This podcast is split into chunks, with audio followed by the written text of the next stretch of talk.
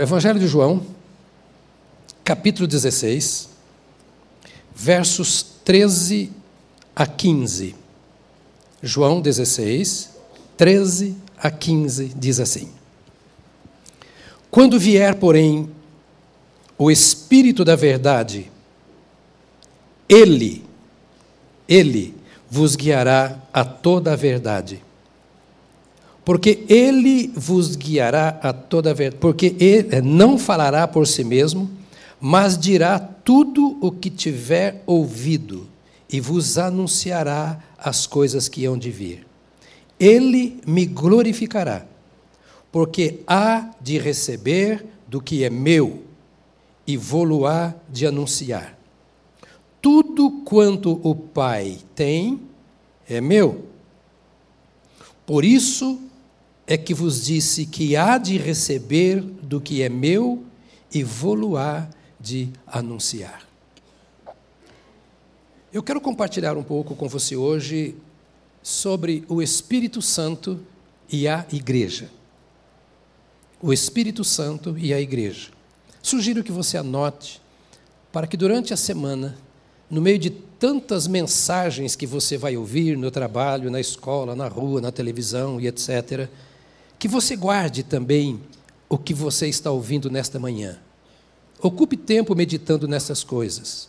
Eu vou começar hoje e talvez termine no nosso próximo encontro. Mas eu queria trazer para você alguns fundamentos, como membro da igreja do Senhor Jesus que você é, para que você entenda a vida que você tem e para que você aprenda a usufruir, a desfrutar desta vida que você tem. Desde o início do seu ministério, Jesus vai deixando claro a Israel que eles haviam perdido ou abandonado o privilégio de serem a luz para as nações. Israel foi levantado como um povo para o qual todas as nações deveriam olhar e ver como é que Deus age na vida do seu povo para que as nações aprendessem com Israel e desejassem o Deus de Israel. Ao longo de algum tempo, a história de Israel foi mostrando ao mundo milagres e mais milagres. Mas eles foram se esquecendo do Senhor. E Jesus vem dizendo a todos os de Israel que o ouviam que eles haviam abandonado os caminhos do Senhor, que o coração havia endurecido, que a sua religiosidade havia endurecido o seu coração e que eles se tornaram mais servos da religião do que de Deus e que eles haviam fechado o seu coração para o Senhor. João, o apóstolo, resume isso dizendo assim: Ele veio para o que era seu, mas os seus não o receberam. Ou seja, o coração foi tão duro que eles não quiseram receber a Jesus. O que é receber a Jesus? Receber a Jesus é ouvir o que Jesus diz e acolher no coração. Não é apenas experimentar o que ele faz, mas acolher os seus ensinos, acolher as suas instruções e ser transformado pelo poder da sua palavra. Israel esqueceu isso, não quis isso, virou as costas para o Senhor. E Jesus continua reunindo-se com aqueles que o ouviam, que ele chamava de discípulos. Então lhes traz a ideia do que iria acontecer. Ele diz aos discípulos: agora vocês são o sal da terra, vocês são a luz do mundo. Vocês que estão caminhando comigo ocuparão por um tempo o lugar de Israel na terra. Por um tempo. Vocês ocuparão o lugar de Israel e vocês serão o sal da terra. O mundo olhará para vocês e aprenderá com vocês o que é andar com Deus. O mundo, na sua deterioração, se quiser consertar, correrá para vocês e verá e experimentará que a convivência com vocês vai preservá-los, transformando a sua vida, vai salgá-los. Então agora vocês estão ocupando por um tempo o lugar de Israel. E esse Israel que tem sido, o que foi a assembleia, a congregação, a igreja do Deus vivo no Velho Testamento, passa a ser agora a assembleia, a congregação, a igreja do Deus vivo por meio de Cristo, como vimos na semana passada, antepassada. Jesus se volta para o Pedro depois da pergunta e diz: Sobre esta pedra eu edificarei a minha igreja. Logo depois ele diz que vai morrer. E talvez na cabeça dos discípulos, que o ouviam com muito interesse de aprender, de entender as coisas, talvez tenha, tenha passado a seguinte pergunta: se ele vai morrer, como é que ele vai edificar a sua igreja? Ele acaba de dizer que vai edificar a igreja. Dois minutos depois ele diz que vai morrer. Um morto não edifica nada. Há certas coisas que lemos na palavra de Deus e não entendemos. Ouvimos e não compreendemos. Mas as nossas perguntas devem continuar sendo feitas, com o desejo de ouvirmos a resposta e uma resposta que nos transforme e que nos faça participar do cumprimento das promessas de Deus. E eu acho que assim acontecia com eles. Havia dúvidas. As dúvidas eram transformadas em questões. Jesus respondia algumas e a outras ele não respondia. Ele intensificava as dúvidas. Ele permitia que as dúvidas permanecessem. Então Jesus caminha com eles por um tempo, até às vésperas da sua morte, quando celebra com eles e institui a ceia e vai para o Calvário e morre. Um tempo terrível na vida dos discípulos, aquele. Onde está a promessa do Senhor? Às vezes acontece isso na nossa vida em particular. Depois de termos tido preciosos encontros com o Senhor, temos ouvido diretamente do Senhor palavras tão profundas e de direção para a nossa vida, caímos como que num caos, num vazio, num buraco, parece que o Senhor morreu de novo. Isso pode acontecer. E aquele momento era um momento em que, enquanto o Senhor realizava a sua obra no mundo espiritual, subindo para apresentar o seu sangue derramado no Calvário e descendo até o inferno para pregar aos espíritos em prisão. Que é isso, pastor? Continue vindo que você vai aprender depois. Mas enquanto estas coisas estavam acontecendo, os apóstolos viviam um momento de dúvida. Até que o Senhor ressuscita, é anunciado, e por 40 dias o Senhor vai falando com eles e trazendo ensinos, revelações, instruções, correções. E eles estão certamente dizendo assim: que bom, Pensamos que tínhamos perdido Jesus na morte, mas a promessa dele acho que ainda está viva. Eu creio que vai acontecer aquilo que ele disse, porque ele ressuscitou e está conosco. Então, certamente, esta igreja será construída pelo Cristo ressurreto caminhando entre nós. Mas depois de 40 dias, o Senhor vem para eles e diz assim: Eu vou para o Pai. Capítulo 14 de João. Não se turbe o vosso coração. Credes em Deus, crede também em mim. Na casa de meu pai há muitas moradas. Se não fosse assim, eu vos teria dito. Mas eu vou preparar-vos lugar. E quando eu for e vos preparar lugar, eu voltarei e vos levarei para mim mesmo, para que onde eu estiver, estejais vós também. Aí o Filipe disse: Senhor, nós não sabemos para onde vais, como saber o caminho? Olha a dúvida: o Senhor vai nos deixar aqui? o Senhor vai para o Pai. E nós, o que vai acontecer conosco? Agora, no último dia, Jesus expressa assim: Olha, estou indo para o Pai. E vocês vão para Jerusalém. Lá em Jerusalém, vai, vão, vão para Jerusalém, vão ficar em Jerusalém. E em Jerusalém vai acontecer alguma coisa que vocês não experimentaram ainda, mas que precisam experimentar.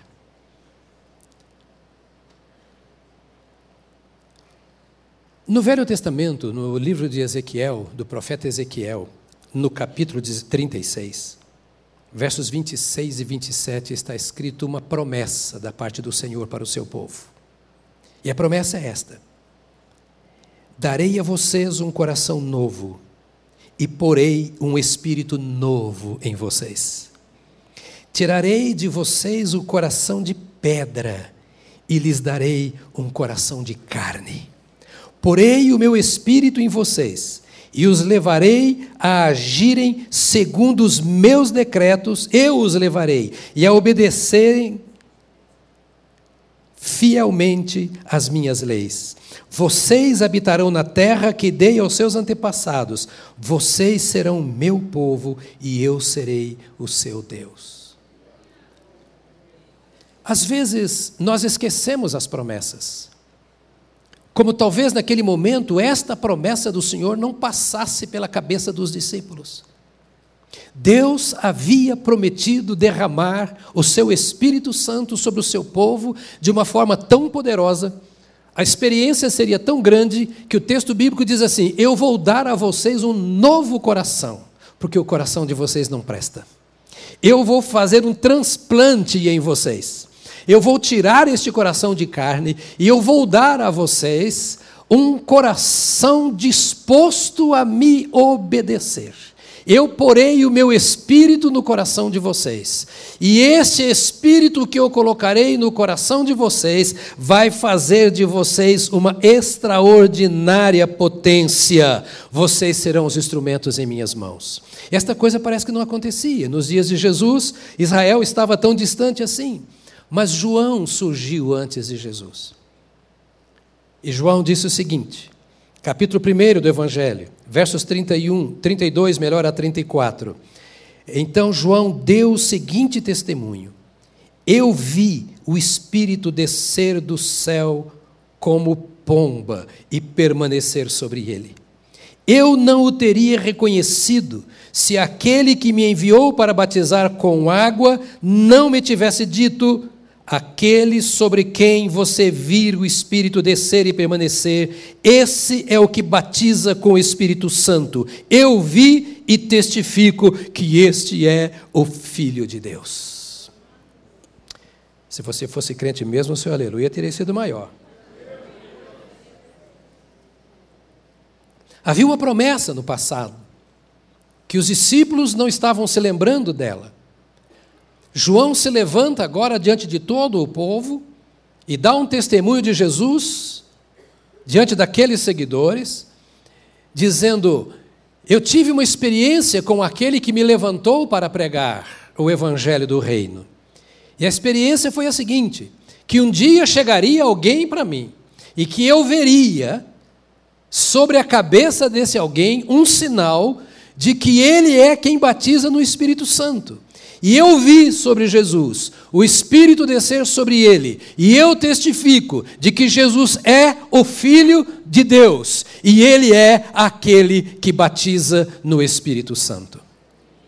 É interessante como no Velho, e agora já no início do Novo Testamento, Deus vem revelando a necessidade que o homem tem, que o mundo tem, da presença e da ação do Espírito Santo. Nós estamos pensando sobre o nascimento da igreja.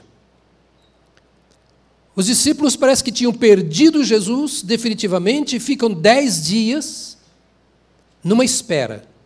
O que é que vai acontecer que o Senhor prometeu? Capítulo 24 de Lucas, no verso 49, eu lhes envio a promessa de meu Pai. Mas fiquem na cidade até serem revestidos do poder do alto. Não havia uma outra maneira de o Senhor fazer aquilo que ele pretendia fazer e tinha planejado fazer, se não fosse por meio do Espírito Santo. Seja no Velho ou no Novo Testamento. A obra de Deus, iniciada desde o dia em que ele se encontrou com um homem pecador no Éden e o colocou para fora, até o dia de hoje, foi feita pelo Espírito Santo. Tudo o que aconteceu no Velho Testamento foi a operação de Deus através do Espírito Santo.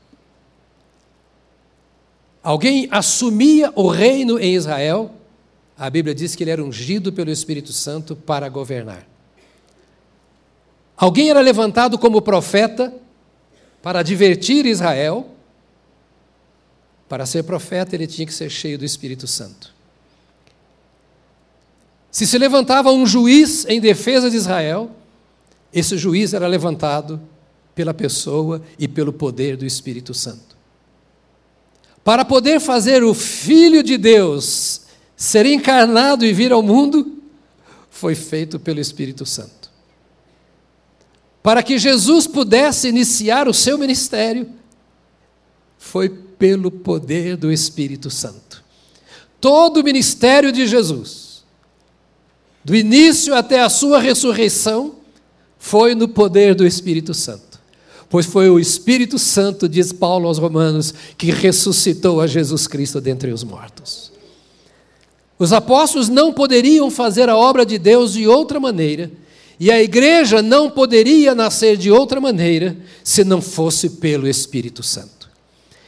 E o Espírito Santo veio a todos os homens, em todas as experiências que nós encontramos, quando estes homens ou mulheres usadas no Velho e no Novo Testamento se encontravam no mais profundo vazio e sem saber o que fazer da sua própria vida, da sua vocação e do seu ministério ou como exercer o seu dom. Naquela hora em que parecia haver um, um hiato, uma lacuna, o Espírito Santo vem ao coração daquele que estava sedento por fazer a vontade do Senhor nosso Deus.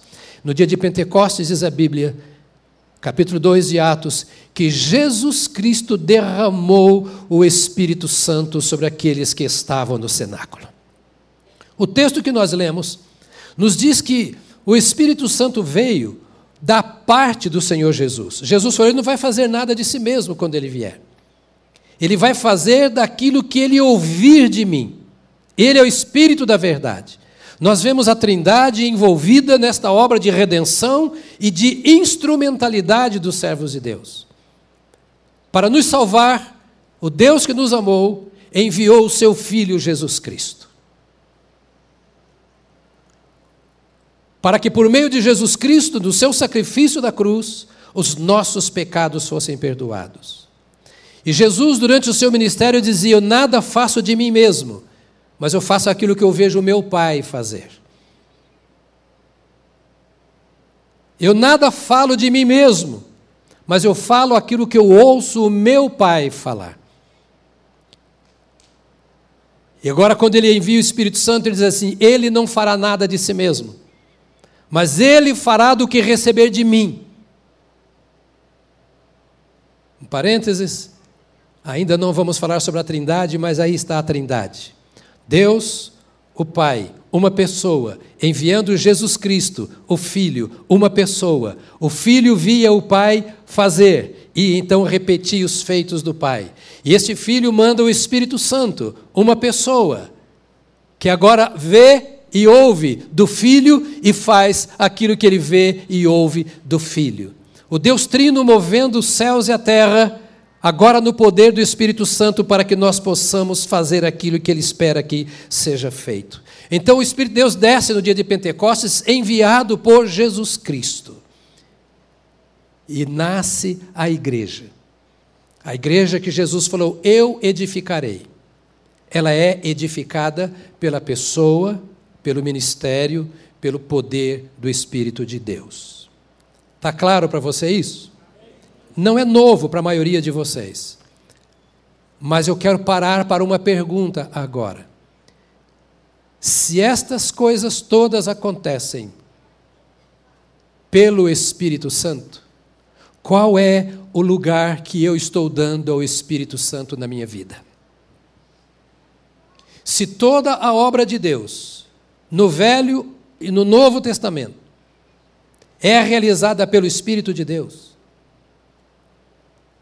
se o próprio Jesus precisou desta unção do Espírito de Deus, ele chega a dizer, quando o condenavam porque ele expulsava demônios, que ele expulsava demônios pelo poder do Espírito de Deus. No capítulo 4 de Lucas, ele diz que o Espírito de Deus estava sobre ele, que ele recebera a unção do Espírito Santo para fazer a obra de Deus.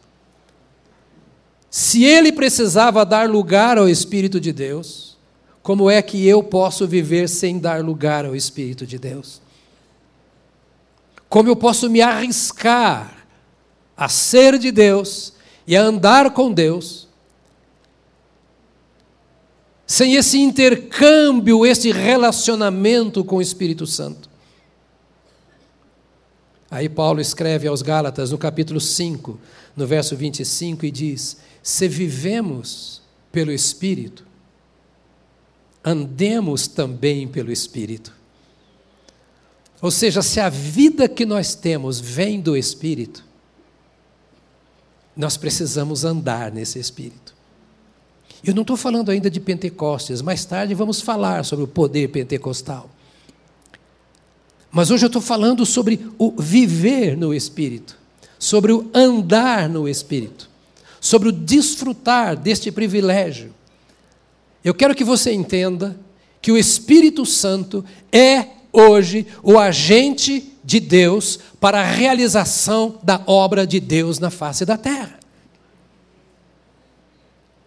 Jesus disse aos seus discípulos que ele não os deixaria e que a obra dele seria feita através deles pelo Espírito Santo. E o que é andar no Espírito?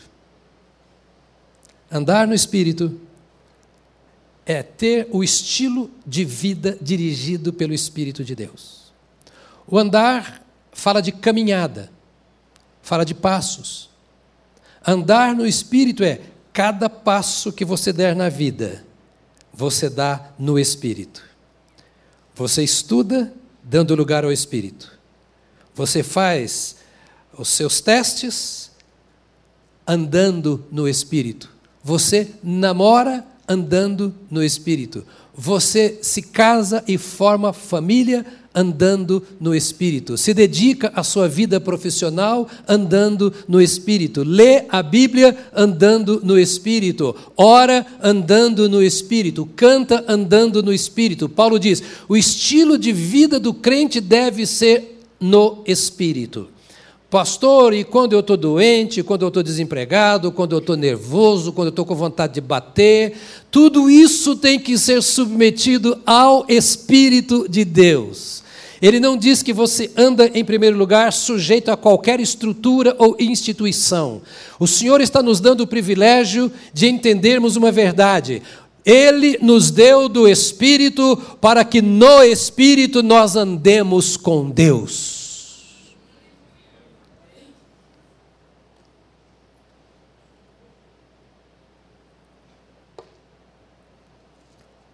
Há coisas que só podem ser feitas pelo Espírito Santo em nossa vida.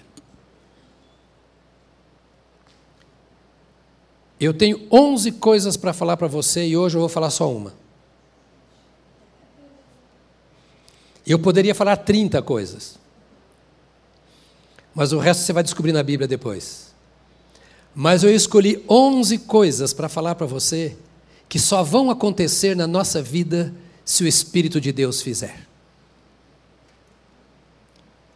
E a primeira destas coisas, eu quero que você abra comigo a sua Bíblia. Essa eu quero que você abra e você pode anotar aí. Deve estar aberto já, capítulo 16 de João, no verso 8. Diz assim: Quando ele vier, convencerá o mundo do pecado, da justiça e do juízo. Põe a mão no seu peito e diga: Eu preciso do Espírito Santo. Eu preciso do Espírito Santo. Querido, pode lhe faltar pastor, pode lhe faltar pai e mãe, pode lhe faltar filhos ou cônjuge, pode lhe faltar a saúde, mas não pode lhe faltar o Espírito Santo. Ele convencerá o mundo do pecado, da justiça e do juízo. O mundo que Jesus fala, ah, aqui, aqui no capítulo 16 de João, é o mundo que Deus amou. Deus amou o mundo de tal maneira. Esse mundo que Deus amou é o mundo que Jesus, ao mundo que Jesus, Jesus se refere agora, dizendo: Ele convencerá o mundo do pecado. O que é o pecado que Jesus fala aí? É o pecado da incredulidade. O grande problema de Israel era não ter crido em Jesus. É não exercer fé em Jesus. O grande pecado do homem é não crer em Jesus. O pecado que leva para o inferno não é matar, roubar, adulterar, fazer mal para o outro. O pecado que leva para o inferno é o pecado da incredulidade. Deus amou o mundo de tal maneira que deu o seu Filho unigênito para que todo aquele que nele crê não pereça, mas tenha a vida eterna. Ou seja, aquele que nele não crê, perece e não tem a vida eterna. O pecado, repito, que leva para o inferno é o pecado de incredulidade. E o, pe...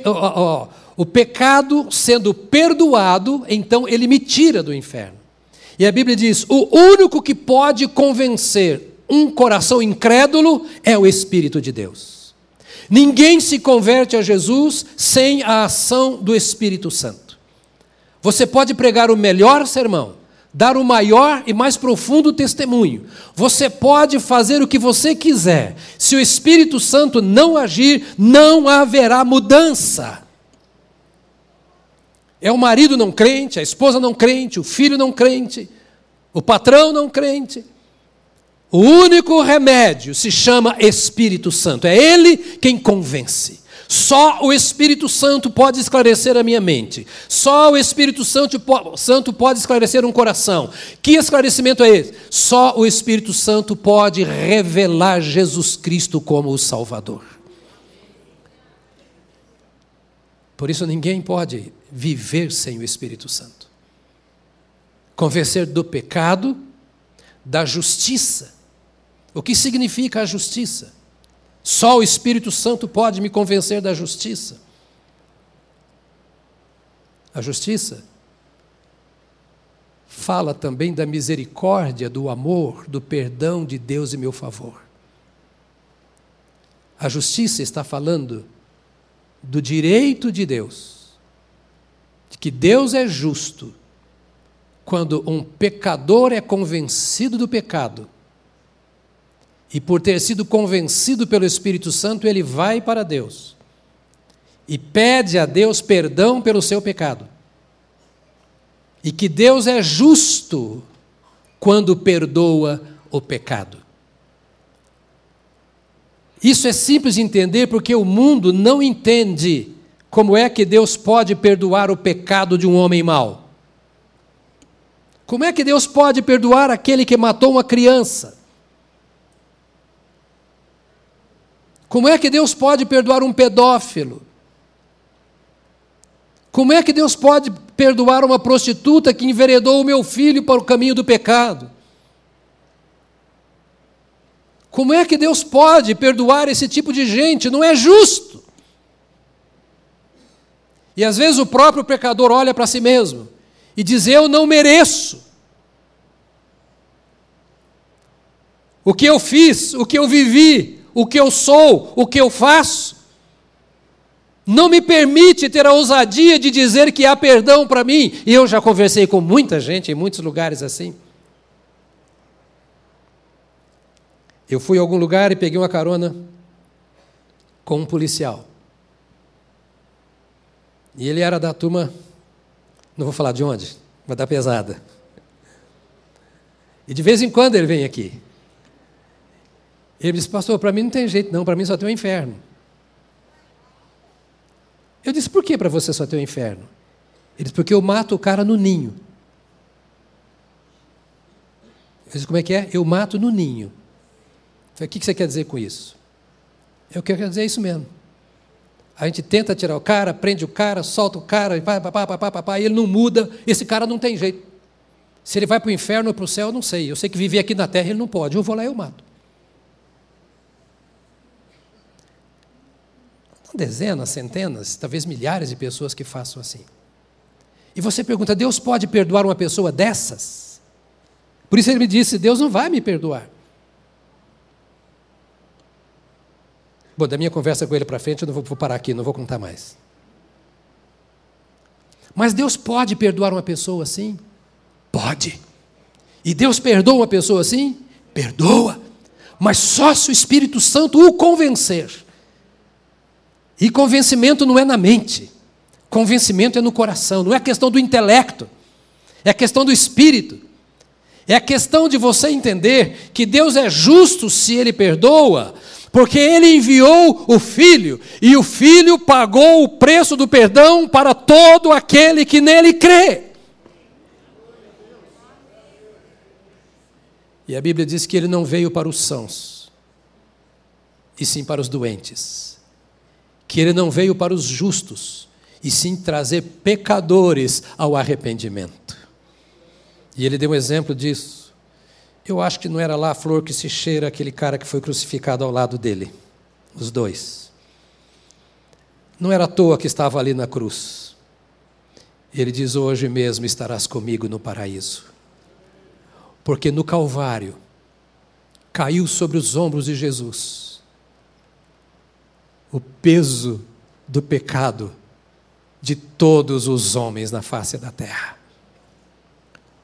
O momento mais crítico em toda a história. E eu não sei se eu posso falar história, porque a história tem começo e tem fim. Foi quando Jesus disse: Deus meu, Deus meu, por que me desamparaste?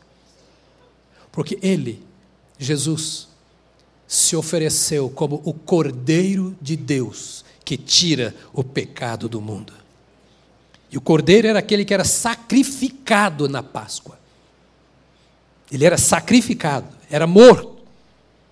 E Jesus disse: Eu permito que me tirem a vida. Ele disse: Eu dou a minha vida em resgate de todo e qualquer pecador. E a prova de que o sacrifício de Jesus Cristo foi aceito pelo Pai é a ressurreição e o Pentecoste. Porque se não tivesse ressuscitado, tudo o que ele fez teria sido em vão. E ele prometeu que derramaria o Espírito Santo, e dez dias depois da espera, o Espírito Santo foi derramado. E estas são as provas claras bíblicas, sem falar das nossas experiências, do que acontece na nossa história, de que Jesus Cristo de fato fez a obra de Deus, carregando sobre si, no madeiro, os nossos pecados. E então, quando o pecador vai, estou falando da justiça. Por isso que eu vou falar só sobre um tópico hoje, né? Só sobre a justiça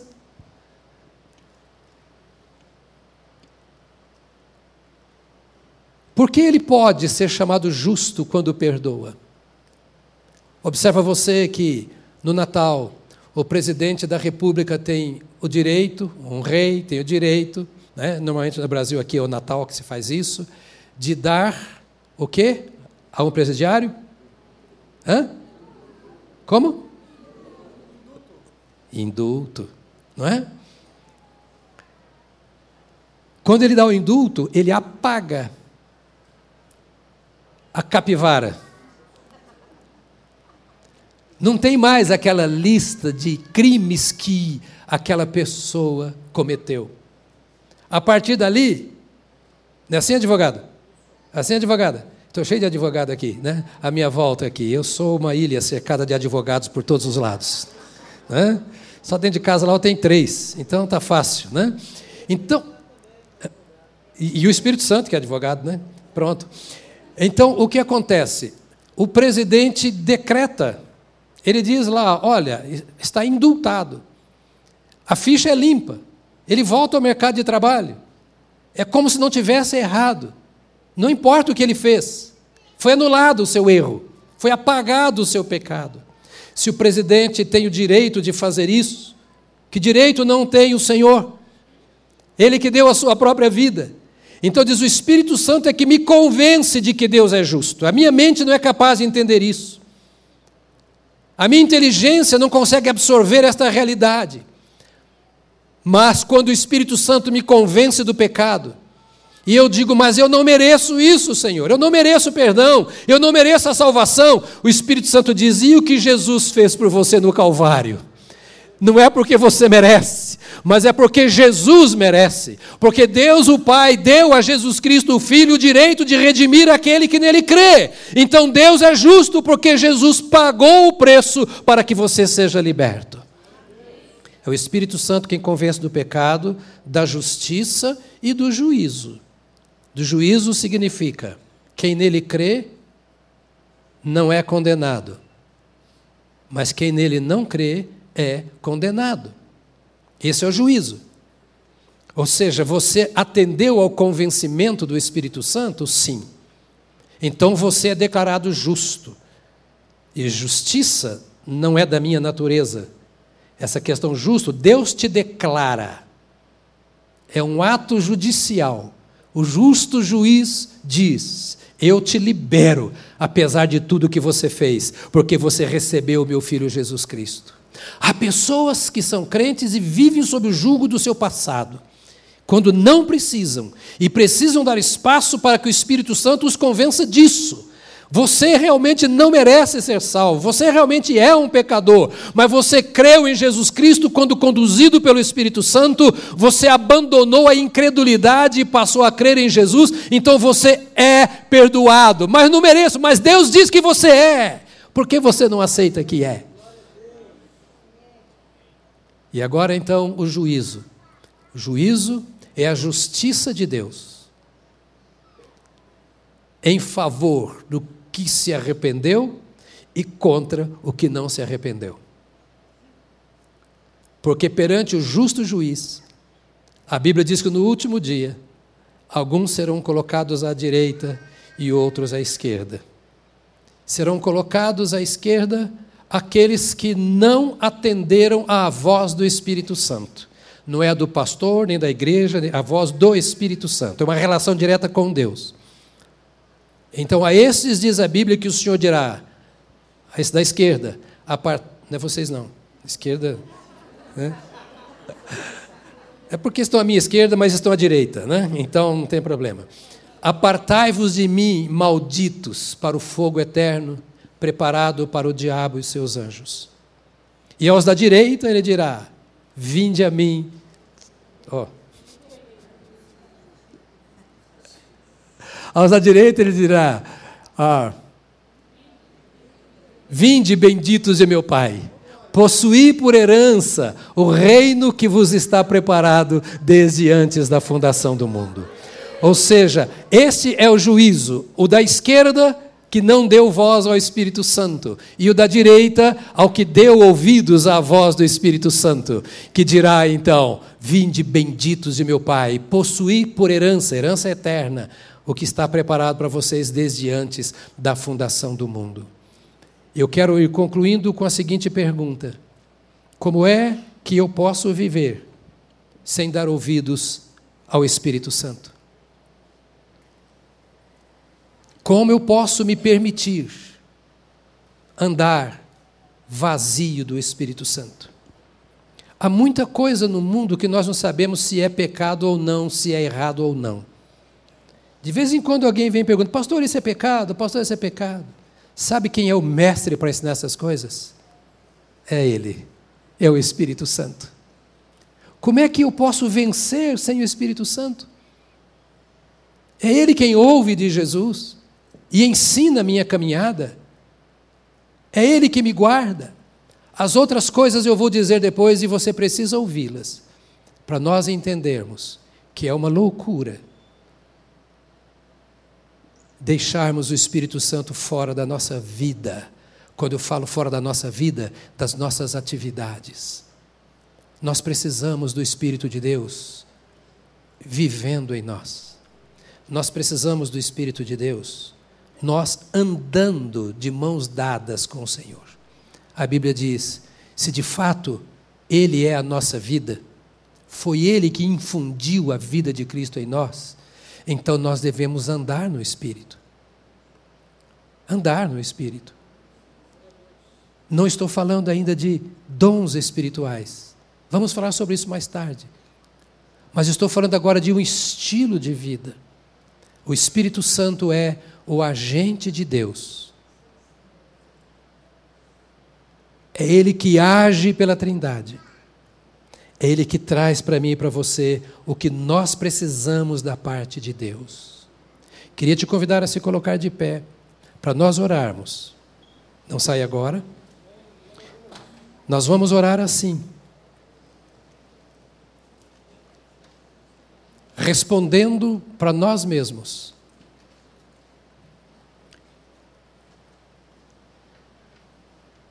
No meu dia a dia, qual tem sido o meu relacionamento com o Espírito de Deus?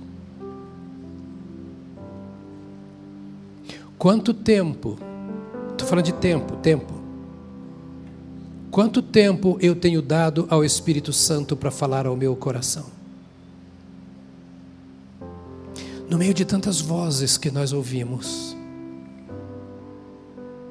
qual é a voz que fala mais alto, que eu não esqueço?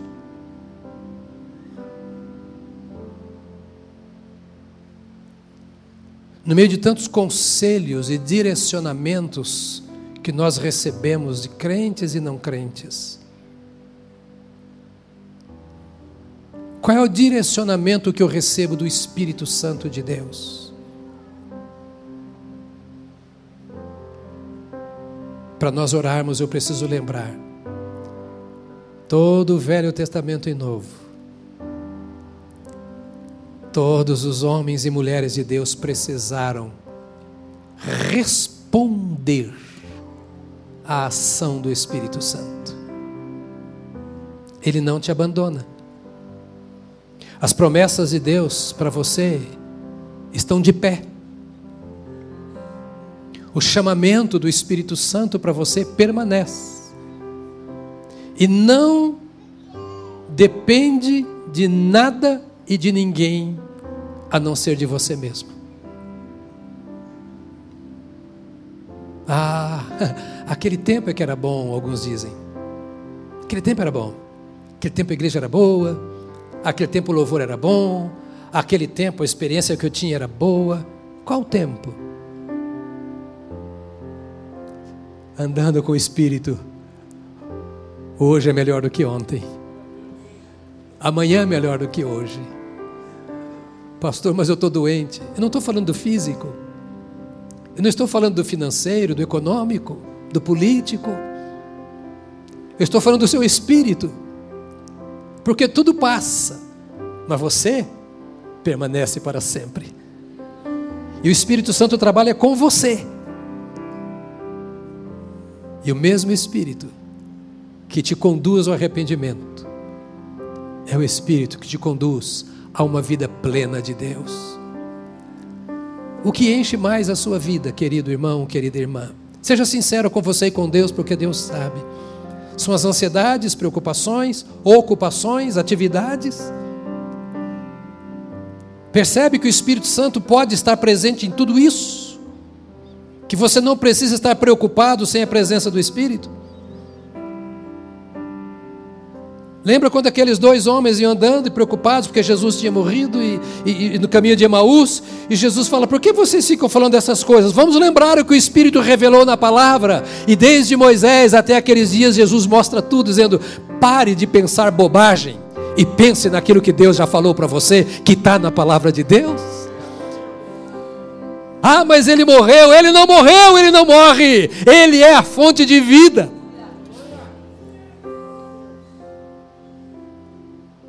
Por que deixamos o mundo nos entristecer se nós temos o espírito da paz?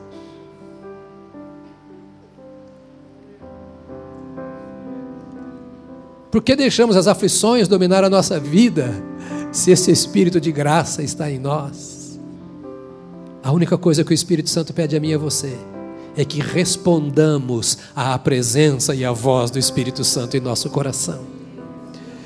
E você não depende de ninguém, é só você e Deus. Deus te ama. Deus te ama.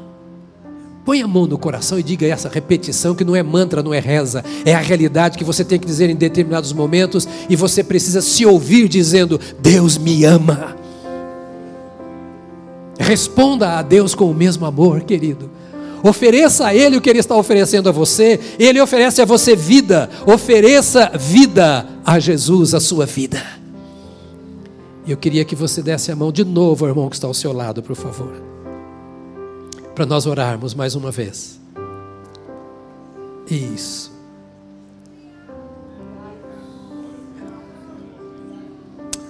Mais uma vez, pergunte o nome. Pergunte o nome de novo se for preciso. E agora você vai orar. Agora você vai orar. Pelo Espírito Santo de Deus que está em você, você vai orar. Comece a orar por esta pessoa de novo. Agora agradecendo a Deus pelo Espírito Santo que está aqui.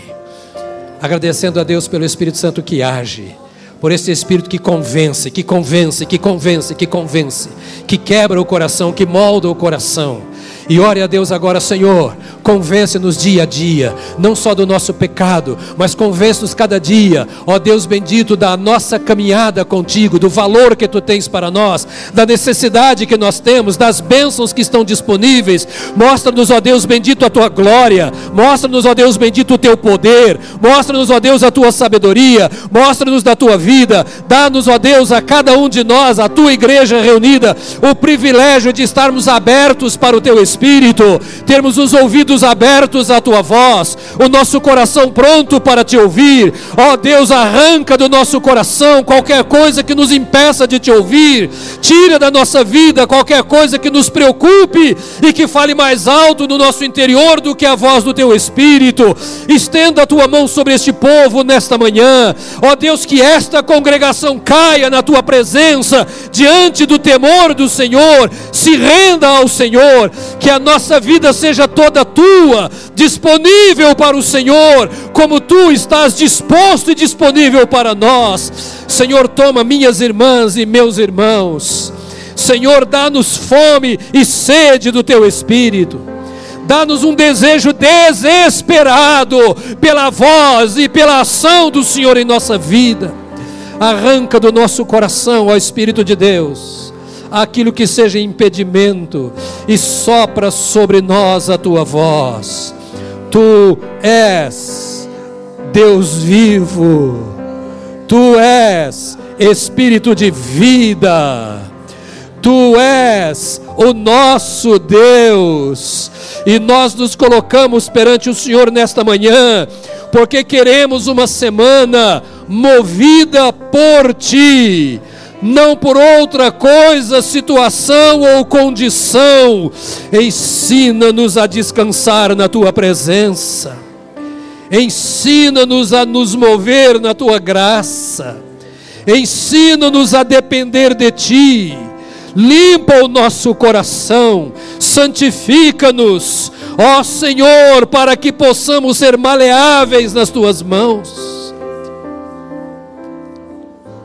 aquilo que rouba a tua presença e a tua ação. Nós te pedimos que tu te levantes, porque tu és espírito de poder.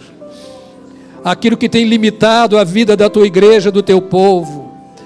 Ó oh, Espírito Santo, levanta-te no nosso meio. Que haja um verdadeiro Pentecoste na experiência individual contigo. Ah, Deus, vem e derrama pelo teu Espírito a luz da tua presença em nossas mentes e em nossos corações. Ilumina, esclareça, que as nossas dúvidas sejam contempladas pelo Senhor e sejam dirimidas pela tua graça que os temores sejam desfeitos. Ó Senhor Deus, que a inclinação para o pecado seja vencida no poder do teu Espírito. Santifica o teu povo, sê tu glorificado na igreja que é o teu corpo, em nome de Jesus Cristo. Amém. Amém. Amém. Glória a Deus. Aleluia. Aleluia. Meus amados, vá essa, vão essa semana para sua casa pensando nisso. É preciso pensar, pensar, pensar, pensar. Pense nessas coisas que temos falado. E a sua fé aumentará. Deus te abençoe. Deus te abençoe. Nos encontramos domingo que vem, no máximo, se Deus quiser.